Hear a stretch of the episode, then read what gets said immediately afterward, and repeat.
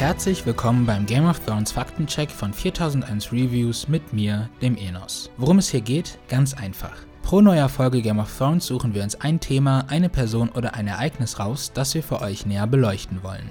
Seit einiger Zeit bangen immer mehr Zuschauer und Charaktere in Game of Thrones um den Geisteszustand von Daenerys Sturmtochter aus dem Haus Targaryen. Oft wurde die Frage in den Raum geworfen, ob sie anstatt Frieden und Gerechtigkeit nicht doch eher Chaos und Wahnsinn nach Westeros bringen wird. Und in der Geschichte des Hauses Targaryens gab es tatsächlich auch das ein oder andere verrückte Familienmitglied. Doch was hat es mit dem Wahnsinn der Targaryens auf sich? Das wollen wir euch im heutigen Faktencheck erklären.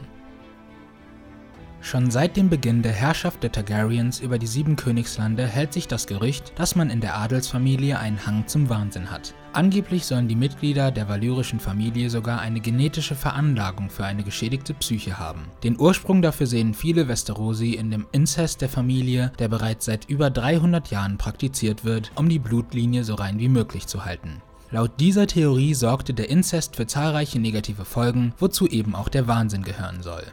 In Westeros wird deshalb auch der Spruch, immer wenn ein Targaryen geboren wird, werfen die Götter eine Münze mit dem Wahnsinn einiger Familienmitglieder in Verbindung gebracht. Grund dafür sind die zahlreichen hervorragenden oder eben schrecklichen Könige, die das Adelshaus hervorgebracht hat. Anscheinend gilt für die Familie nur entweder oder, einen Mittelweg gibt es wohl nicht.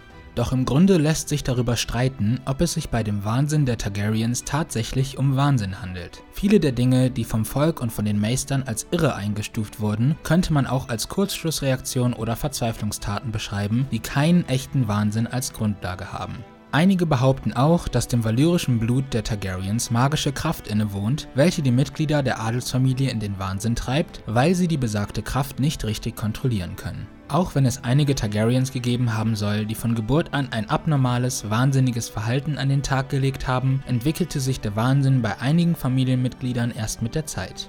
Das wohl bekannteste Beispiel für den Wahnsinn der Targaryens ist Daenerys Vater König Aerys II., im Volksmund auch der Irrekönig genannt. In seiner Jugend galt er als charmant und großzügig, einigen fielen aber schon damals die mitunter heftigen Wutausbrüche des noch jungen Prinzen auf. Spätestens seit dem Aufstand von Dämmertal, während dem Aerys als Geisel von Lord Dennis Finsterlin gefangen gehalten wurde, rutschte der König komplett in den Wahnsinn ab. Hinter jeder unerwarteten Handlung vermutete er einen Komplott und Verrat. Seine Paranoia und Wahnvorstellungen wurden immer schlimmer und er entwickelte eine Obsession für Feuer und äußerst brutale Hinrichtungsmethoden. Neben König Aerys II. gab es noch weitere Targaryens, denen man zumindest einen Hang zum Wahnsinn anrechnen kann.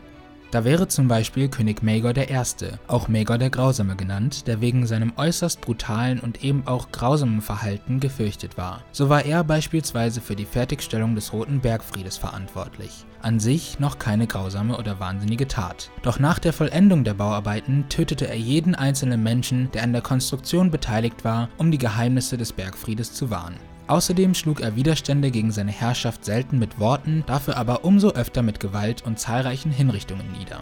Ebenso wahnsinnig war Prinz Aerion Targaryen, auch als Aerion der Monströse bekannt, der sich vor allem durch seine unglaubliche Grausamkeit und Arroganz auszeichnete. Neben seiner Faszination für schwarze Magie war er fest davon überzeugt, ein Drache in Menschenform zu sein. Seinen Tod fand der Targaryen-Prinz dadurch, dass er Seefeuer trank, weil er glaubte, es würde ihn in einen Drachen verwandeln. Blickt man auf die Familiengeschichte der Targaryens zurück, gab es neben den guten Königen und Prinzen wie König Jaehaerys I., König Daeron II. oder Prinz Rhaegar auch einige wirklich grausame Herrscher. Sollte Daenerys den eisernen Thron für sich beanspruchen können, bleibt es abzuwarten, in welche Kategorie sie fallen wird. Wenn ihr nicht genug von Game of Thrones bekommen könnt, schaut doch mal auf 4001reviews.de vorbei. Dort findet ihr jede Woche eine neue Kritik und einen neuen Review-Podcast zur aktuellsten Folge. Und für die Spieler unter euch gibt es auch ein Tippspiel zur achten Staffel. Reinschauen lohnt sich. In diesem Sinne, Vala Morgulis.